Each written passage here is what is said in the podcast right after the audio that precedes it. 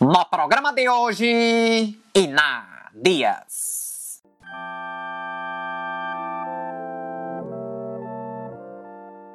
Bom dia, boa tarde, boa noite. Eu sou Gabriel Cabral e hoje eu recebo a Iná Dias. Obrigado pela sua presença, Iná. Eu que, que agradeço. Bom dia, boa tarde, boa noite a todos. É com imenso prazer que eu aceito esse convite. Agradeço a oportunidade de estar aqui contando um pouco da minha experiência. Bom, é um prazer para a gente também. Você que está ouvindo a gente pode expandir essa experiência do programa acessando o meu blog. Você vai encontrar um post referente a esse episódio, onde eu compilo links para os trabalhos da Iná e também de outras referências que a gente venha citar. Então, lá no gabrielcabral.com.br/blog você confere tudo isso também pode deixar ainda um comentário, uma sugestão, ou você pode reclamar se você não gostou de alguma coisa. E corrigir a gente se a gente falou alguma besteira. Você também encontra os links da Iná aqui na descrição desse episódio. E eu quero lembrar que são abertas as inscrições para minha oficina de edição, que vai começar em dezembro. Você pode ver todas as informações e se inscrever em gabrielcabral.com.br barra cursos. E se você for uma pessoa do futuro, mas tem interesse nesse tipo de curso, passa também no meu site e dá uma olhada nas datas das próximas turmas. Bem, a nossa convidada de hoje é uma educadora e fotógrafa daqui de são Paulo, que vem fotografando a rua em projetos autorais e eventos pela cidade. Ela também é uma das fundadoras do Afrotometria. Ina, quer complementar ou me corrigir em alguma informação da sua apresentação? Não, você está correta. Eu sou educadora, né? Sou professora da rede pública, né? E, paralelamente à docência, eu, eu fotografo. Eu tenho projetos que eu desenvolvo. Também trabalho com fotojornalismo, para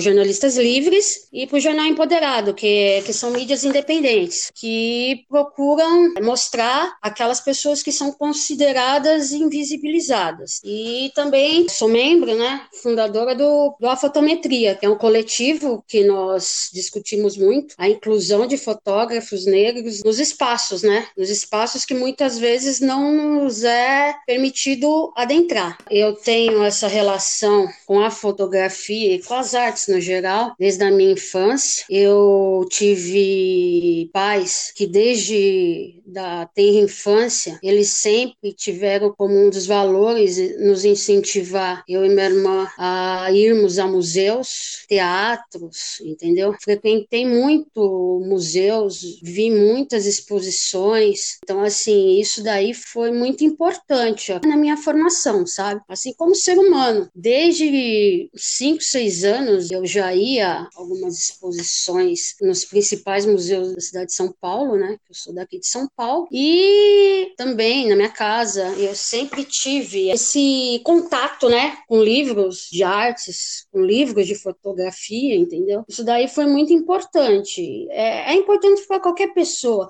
ela desde a infância ela ter contato com as artes. Isso daí faz com que a pessoa evolua muito. Eu sempre achei muito importante o que os meus pais fizeram comigo e com a minha irmã, de nos incentivar, entendeu? Apesar de nós sermos uma família negra, né? Meu pai, minha mãe, eu particularmente sempre tive um certo privilégio colégio. Eu sempre li muito sobre artes, eu conheci alguns fotógrafos antes de fazer o curso de fotografia, que nem meu pai era um entusiasta de PRVG, adorava PRVG.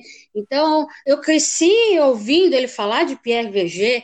Ah, porque o PRVG é isso, ah, porque PRVG é aquilo, ah, porque de tal fotógrafo autoral. Então, isso daí foi muito importante para mim. Meu pai, ele era um fotógrafo amador, né, que gostava muito de documentar a família, né. Até hoje nós temos uma caixa com as fotos de todas as, as reuniões familiares, tanto a minha família paterna quanto a minha família materna. Isso daí eu acho que é muito importante no, no desenvolvimento, né, do fazer artístico, né. Legal, você comentou aí do seu trabalho com docência, né, e eu queria entender onde que o seu trabalho como autor e pessoa ativa na fotografia se encontra com essa profissão de ensino, né, de, você pode contar pra gente que essas duas experiências se relacionam, se auxiliam e possivelmente se ressignificam? A partir do momento que a fotografia é um texto não verbal, ela pode ser inserida em sala de aula. Eu sempre partir desse princípio. Antes mesmo de estudar fotografia, eu sempre usei a fotografia como forma de ensino em sala de aula. Eu sempre achei que através da imagem, eu sempre achei que dá para se trabalhar muitas habilidades utilizando uma imagem fotográfica, extraindo dos alunos eh, essas habilidades a serem desenvolvidas. Então, assim, em sala de aula, principalmente nos anos de 2000 e 2016 e 2017, eu peguei turmas consideradas assim difíceis, né? Eram turmas que ninguém queria pegar, alunos oriundos de lares totalmente desestruturados, que presenciavam inúmeras violências de todos os âmbitos. Então, assim, eu resolvi, e, e na sua maioria eram negros, isso daí para deixar bem claro. Eles eram negros e eram excluídos, entre aspas, sabe, do sistema educacional, porque o sistema educacional, a gente percebe percebe que muitas vezes ele é extremamente excludente. Então, assim, o aluno, principalmente o aluno negro, que ele não tem uma base em casa, ele vai para a escola, ele vai querer extravasar essa revolta que ele vê em casa de, de alguma maneira. E é através da indisciplina. Muitas vezes da baixa autoestima, da agressividade, do não querer fazer atividade, entendeu?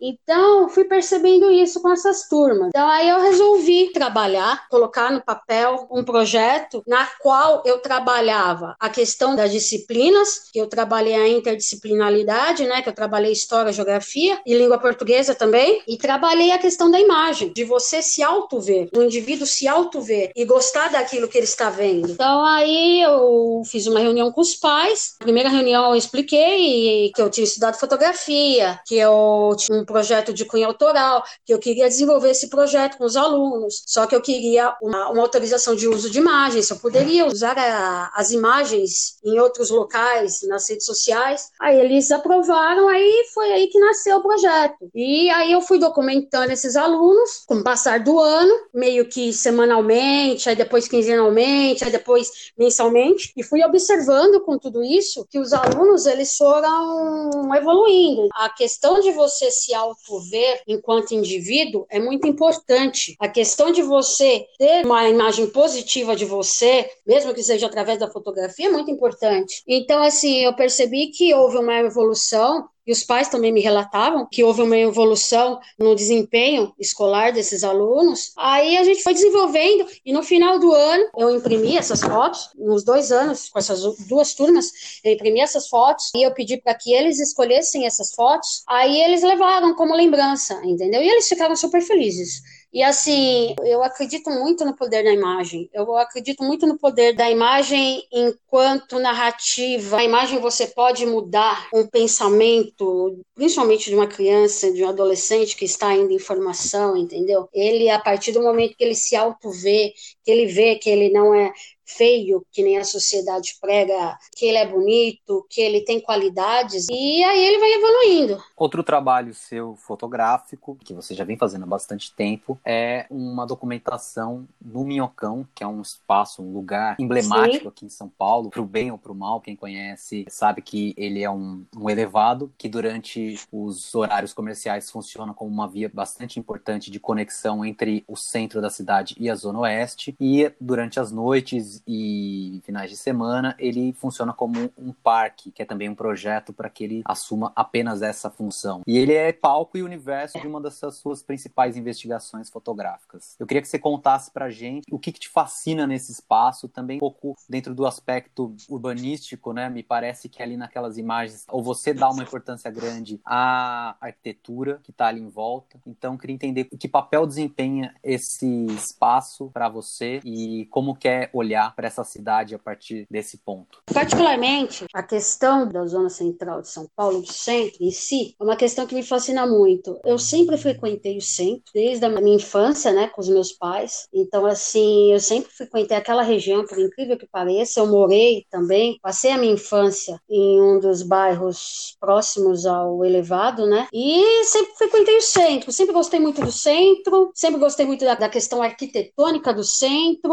das mudanças mudanças que houve no centro ao passar desses anos. Então, assim, como eu sempre frequentei o centro, sempre gostei daquela região, eu via que muitas pessoas não conheciam, mesmo morando na capital paulista, não conhecia o elevado, não conhecem o elevado. E assim, é muito importante para que as pessoas que moram no entorno, elas tenham aquele espaço como um espaço de lazer. E como espaço de lazer e também como espaço arquitetônico, porque se você andar nos 3,5 km, você vai ver diversos prédios de diversas épocas, né, da arquitetura no Brasil, e eu sempre achei importante documentar. Fui uma pessoa que eu sempre gostei muito da minha cidade, eu sou aquela paulistana nata, entendeu? Que gosta muito do centro, e quando eu comecei a desenvolver esse projeto, eu pensei nisso, eu pensei em mostrar para as pessoas que não tinham esse conhecimento do espaço, mostrar como esse espaço poderia evoluir ao passar dos anos e a sua arquitetura também mudar ao passar dos anos. 2012 até 2020, houve inúmeras mudanças. Espaços que tinham, hoje não tem mais. Espaços que não tinham, hoje tem. As fachadas de alguns prédios, hoje em dia, estão totalmente diferentes. Então, é isso.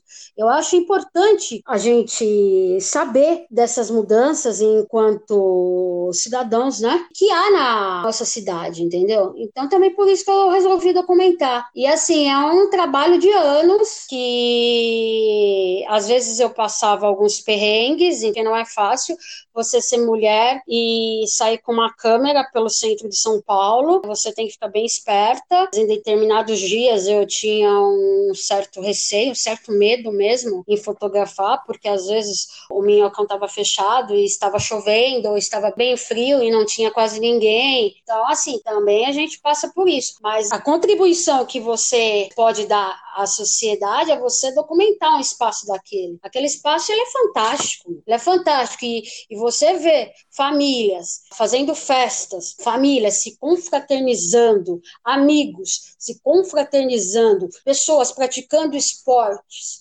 crianças brincando no espaço daquele, meu, é a coisa mais linda. Eu acho muito bonito mesmo.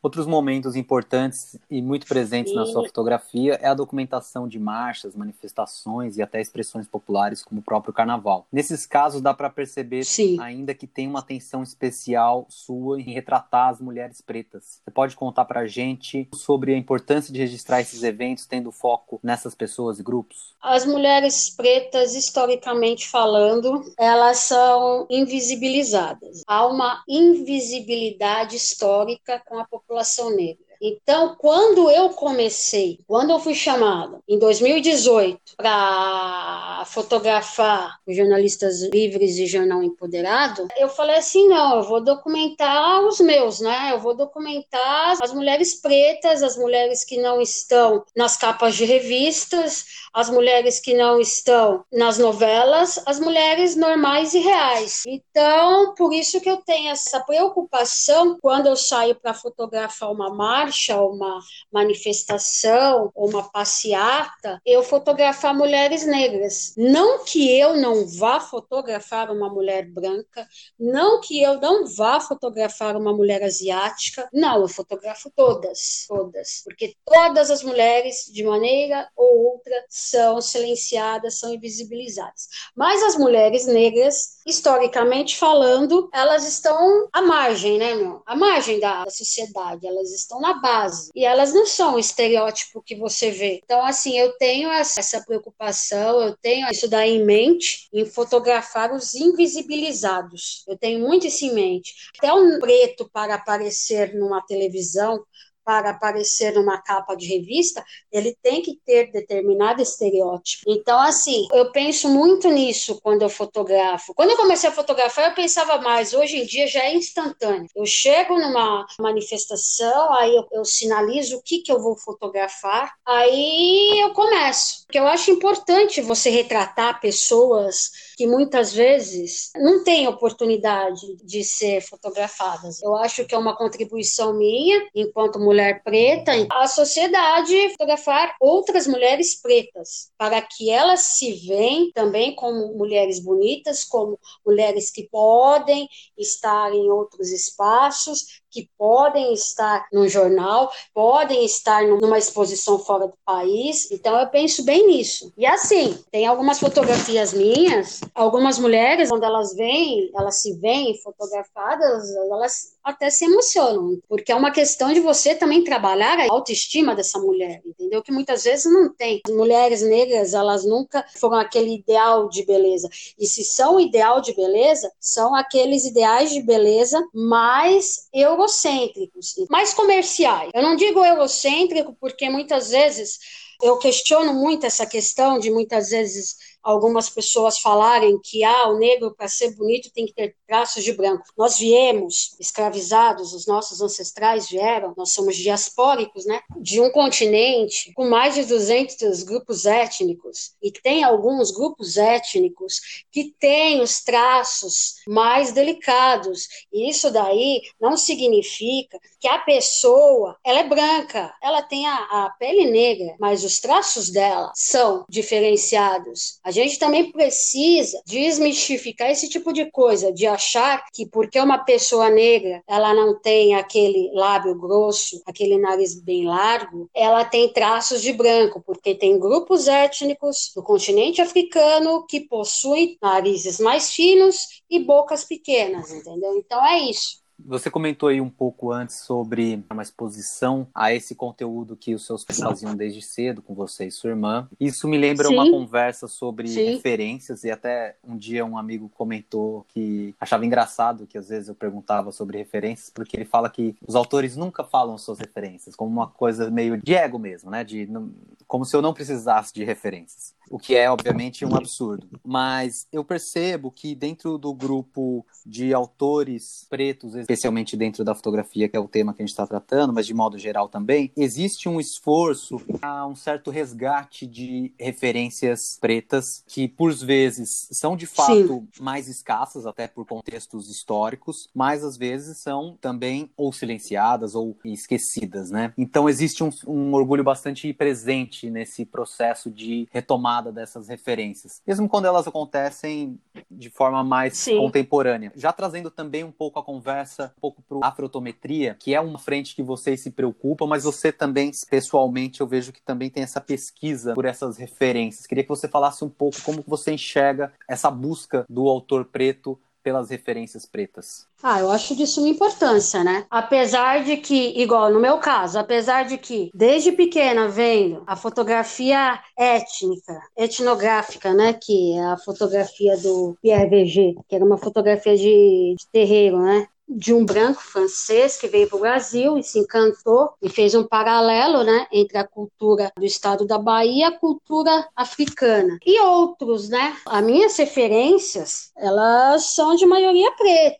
Mesmo não seguindo, muitas vezes, não seguindo a mesma linha da pessoa que eu tenho como referência, eu acho importante você ter acesso a diversos ramos da fotografia. Eu acho que, enquanto fotógrafo, você tem que ver todos os tipos de fotografia e de todos os tipos de pessoas e de todos os tipos de grupos étnicos, entendeu? Igual, eu comecei com Pierre Verger, que meu pai, apaixonado por Verger, falava só em Verger. Aí depois eu fui vendo, depois de muitos anos, né, algumas pessoas aqui em São Paulo, outras pessoas do estado da Bahia, que também fazem um trabalho de fotografia etnográfica, meu, maravilhoso. Tem muita gente muito boa no Brasil. É muito importante a, a gente resgatar e dar visibilidade a essas pessoas. Muitas vezes essas pessoas, o que elas precisam é de uma visibilidade. Então, o nosso coletivo, ele sempre teve por base dar valor e promover essas pessoas que muitas vezes não têm uma visibilidade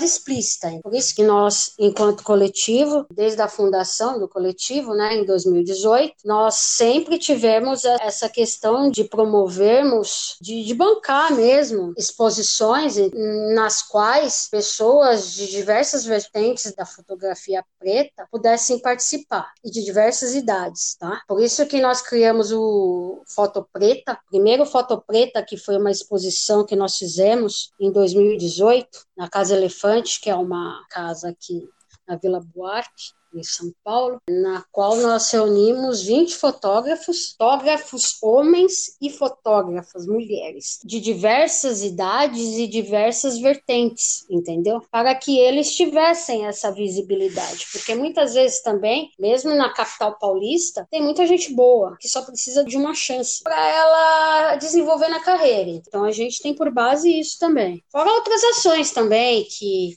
que é irmos em, em universidades para contar a nossa trajetória. Aproveitando esse gancho da trajetória, eu já fui entrando aí num desses braços que vocês atuam, ah, que é sim. é esse resgate de referências mais tradicionais, mas também de trabalhos que estão acontecendo atualmente no Brasil. Mas conta um pouco como é que foi a iniciativa de criar esse grupo de autores pretos na fotografia. Sim, o coletivo ele surgiu quatro fotógrafos, a Mariana Ser, o Sérgio Fernandes, o Thiago Santana eles frequentavam um bloco com temática afro, que faz alguns cortejos no Carnaval de São Paulo, chamado Iluinã. E eles frequentavam esse bloco, iam nos ensaios e tal, e resolveram criar um coletivo. Aí eles chamaram o Roger Cipó, que já era uma pessoa dentro da fotografia preta, né? Ele já era uma referência. Aí também chamaram o Fernando Soledade e fizeram uma postagem na, na internet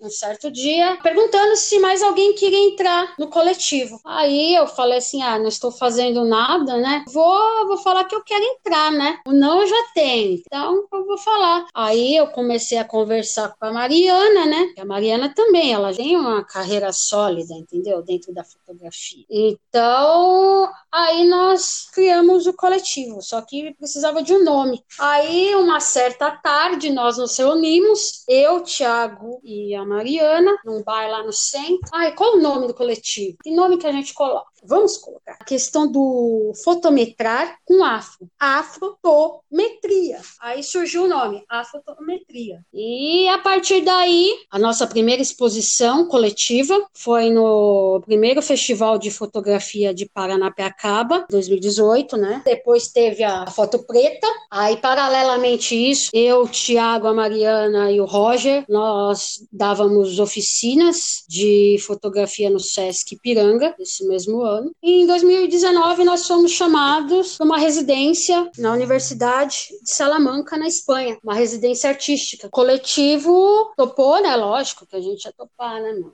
Parece. E só que com uma temática livre. Cada um expôs o seu projeto, né? Porque a Mariana tem um projeto com mulheres, o Thiago também tem outro projeto, o Sérgio também tem outro, e eu e o Fernando, o Roger Cipó não participou dessa exposição em Salamanca. Foi em Salamanca e foi em Madrid, foi em duas cidades em março de 2019. O projeto que eu levei foi sobre um bloco que eu fotografo todos os carnavais, que se chama Carnacu, que tem como base né, a inclusão das pessoas pretas periféricas, é, sendo elas LGBTQI ou não. O foco ah, são as pessoas pretas que moram na periferia. E eu acho muito interessante esse bloco. E eu fotografo também ele há três anos e as, as minhas fotos foram essas que foram para lá. E foi um sucesso local, a mídia local foi na inauguração da exposição, entendeu? Foi muito legal. E a gente foi desenvolvendo outras ações também, mas esse foi o início. Legal. Recentemente vocês fizeram algumas exposições aqui em São Paulo pelas estações de metrô, de Sim. trem, né? Começo do ano é, nós tivemos a oportunidade, o metrô nos cedeu alguns espaços, aí nós fizemos a segunda foto preta, que foi uma edição com alguns fotógrafos paulistas, na linha Lilás do metrô, e nós ficamos no mês de julho em uma estação, no mês de agosto em outra, e em setembro em outra. E agora nesse mês nós estamos com o terceiro foto preta, né? Só que nesse foto preta o que, que nós fizemos? Nós conversamos com alguns fotógrafos no Nordeste, da região Nordeste, que nós temos contato, e eles fizeram uma curadoria e escolheram alguns fotógrafos da região para dar visibilidade a esses fotógrafos que vêm de uma região que muitas vezes não tem esse, esse histórico de, de visibilizar o, o fotógrafo. Quanto mais fotógrafo preto, porque tem muita gente boa no Nordeste, tem muita gente boa no Norte,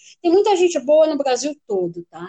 Se você for fazer um mapeamento, igual nós fizemos, um mapeamento de fotógrafos pretos no, no Brasil, você vê gente boa em todas as regiões, que só precisa de um empurrãozinho, de uma visibilidade, entendeu? Para estar tá no mercado. E é essa a nossa base, é essa a minha base também. A minha filosofia é essa. É eu, enquanto fotógrafa, eu poder ajudar as minhas colegas. Porque a fotografia no Brasil, infelizmente, é algo extremamente elitizado. Para estudar é caro, material é caro. E muitas vezes a população preta, ela não dispõe de recursos, entendeu? Apesar de que a gente também tem que parar com esse estereótipo de falar que todo preto, ele é periférico, ele mora na comunidade, que muitas vezes não é isso. Que muitas vezes não é assim. Que hoje em dia, sim, tem uma pequena parcela que tem acesso aos bens de consumo, tem uma parcela que tem acesso aos estudos, mas ainda é pequena dentro de uma população do país é uma pequena, mas a gente também não pode ter esse estereótipo de que todo preto é periférico, de todo preto mora na favela. Não, não é assim que funcionam as coisas. E assim, com essas ações do coletivo, pelo menos a nossa meta, ela está sendo alcançada, que é fazer com que pessoas que não tinham acesso à grande mídia, que não tinham acesso a exposições possam expor, possam ocupar os espaços que muitas vezes nós não temos acesso. Bom, quero agradecer a sua participação e chegamos aqui então, tradicional e última pergunta do programa, que é sempre se eu não te perguntei alguma coisa ou sobre o que você ainda gostaria de falar ou aproveitar livremente esse espaço. Então, eu, o que eu tenho para falar é o seguinte, é que nós pretos, né, a gente tem que estudar, a gente tem que, que ter uma meta, entendeu? Que a gente tem que que saber que nada vem fácil, porque se eu for ver a minha trajetória, comecei em 2012 a fotografar. E as coisas começaram a acontecer para mim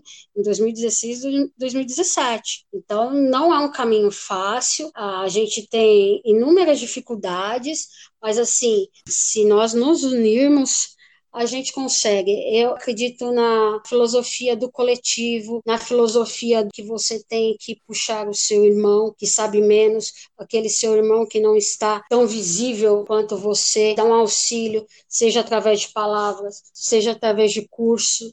É essa minha, a minha visão de vida. A gente cresce, mas a gente tem que puxar os nossos. E a gente tem sim que ocuparmos todos os espaços e a gente tem como fazer isso através do coletivo, através de um puxando o outro. Muito bem, então quero agradecer a Iná mais uma vez por participar aqui do programa, por trazer não só o trabalho dela, mas também um pouquinho aí do Afrotometria. Quero agradecer você que ouviu a gente, obrigado você que é a nossa audiência fiel e quero pedir que você que ainda não segue a gente siga o programa de hoje no que quer que você prefira ouvir os seus podcasts, que você que nos ouve sempre divulgue esse episódio com as suas amizades, ajude assim também o programa a crescer e a espalhar as boas ideias que a Iná trouxe aqui pra gente.